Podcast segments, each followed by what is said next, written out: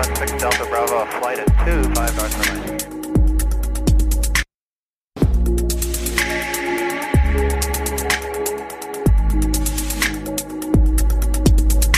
Willkommen an Bord und hallo, ich bin's wieder, Leonardo von Cockpit Talk. In der letzten Folge haben wir über das Thema Flugzeugenteisung gesprochen und haben uns hauptsächlich auf die Zeit bis zum Start beschränkt. Doch was ist eigentlich, wenn sich im Flugeis an den Tragflächen bildet? Das klären wir in der heutigen Folge. Letzte Woche habe ich euch erklärt, wie die Enteisung eines Flugzeugs vor dem Flug abläuft und warum sie zwingend nötig ist. Dabei sind wir aber natürlich abhängig von den Enteisungsfahrzeugen. Diese nehmen wir aber nicht mit in die Luft. Kann sich ein Flugzeug während des Fluges also auch selbst vor Vereisung schützen? Die Antwort ist ja. Dabei muss man aber die Art der Vereisung unterscheiden.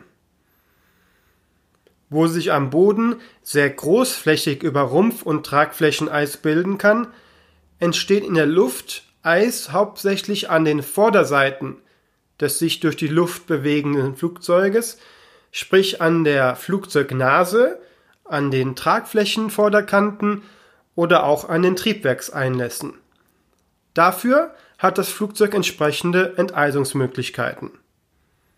Wenn wir also eisfrei gestartet sind und wieder in Icing Conditions kommen, das heißt eine Temperatur unter 10 Grad vorherrscht und Feuchtigkeit uns umgibt, was meist beim Durchflug einer Wolke oder auch beim Flug durch Niederschlag der Fall ist, dann kann sich das Flugzeug selbst vor Eisansatz schützen. Wenn sich Eis an der Nase des Flugzeugs bildet, ist das nicht weiter schlimm und muss auch nicht entfernt werden. Unsere Cockpitscheiben hingegen sind elektrisch beheizt, damit sich kein Eis ansetzen kann und wir allzeit freie Sicht haben. Für den Rest der eisanfälligen Stellen nutzen Verkehrsflugzeuge hauptsächlich thermische Enteisung, welche durch die Triebwerke erzeugt wird. Dafür zapft man heiße Luft aus den Triebwerken ab und leitet sie an die zu beheizenden Stellen, also zum Beispiel hinter die Tragflächenvorderkanten. Damit verhindert man die Eisbildung, bevor sie überhaupt erst entstehen kann. Das nennt man dann Anti-Icing. Anders als am Boden, wo man bereits vorhandenes Eis entfernt, das De-Icing. Es gibt allerdings noch eine weitere Stelle, die vor Eisbildung geschützt werden muss. Und zwar die außen um das Cockpit verteilten Sensoren und Messrohre, mit denen beispielsweise die Geschwindigkeit oder der Luftdruck gemessen wird. Diese werden ähnlich wie die Cockpitscheiben elektrisch beheizt.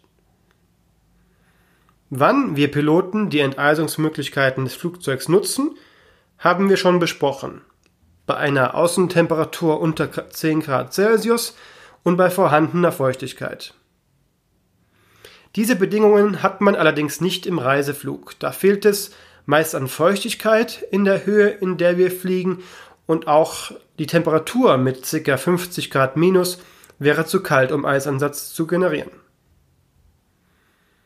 Am meisten Gebrauch von der thermischen Enteisung machen wir in niedrigeren Höhen, bei Start und Landung, wohingegen die elektrische Enteisung der Cockpitscheiben und der Sensoren rund ums Cockpit den ganzen Flug über aktiviert sind. Warum man Eisansatz an den Tragflächen verhindern sollte, haben wir bereits in der letzten Folge geklärt. Wenn ihr die letzte Folge verpasst habt, hört doch gerne noch mal rein. Jetzt möchte ich aber noch erklären, warum die Triebwerkseinlässe ebenfalls beheizt sind. Und das passiert übrigens auch im Sommer. Auch wenn es am Boden sehr warm ist, kann es sein, dass wir im Steigflug oder Sinkflug durch Icing Conditions fliegen und schalten dann auch im Sommer das Anti-Icing für die Triebwerke ein. Der Grund dafür ist, dass wir einen ungestörten, kontinuierlichen Luftdurchfluss durchs Triebwerk benötigen. Und wenn sich an den Triebwerkseinlässen Eis bildet, wird der Luftstrom verändert bzw. sogar gestört. Dies könnte den ruhigen Lauf der Triebwerke erheblich stören. Deshalb nutzt man die thermische Enteisung auch für die Triebwerkseinlässe, schon bevor sich Eis gebildet hat.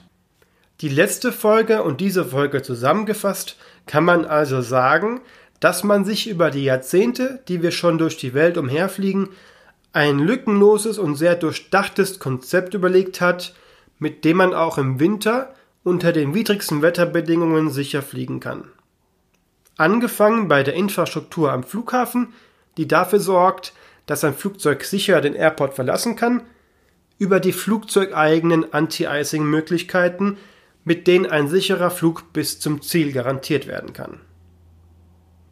Und mit diesen eisigen Gedanken möchte ich mich für dieses Jahr bei euch verabschieden. Nächste Woche ist schon Weihnachten, danach kommt zufälligerweise noch Silvester und deshalb werde ich mir freinehmen. Die nächste Folge Cockpit Talk gibt es dann im neuen Jahr. Ich hatte bisher großen Spaß an diesem Podcast und den ersten Folgen und freue mich sehr über das große Interesse an Cockpit Talk, das sich bereits nach so wenigen Folgen etabliert hat. Ihr könnt euch im nächsten Jahr auf viele weitere Folgen freuen. Sicher auch mit der einen oder anderen neuen Idee, denn über meinen Job könnte ich den ganzen Tag reden. Ich wünsche euch ein schönes Weihnachtsfest und einen guten Start ins neue Jahr. Wir hören uns nächstes Jahr wieder. Bis dahin, bleibt gesund und denkt dran, man lernt nie aus.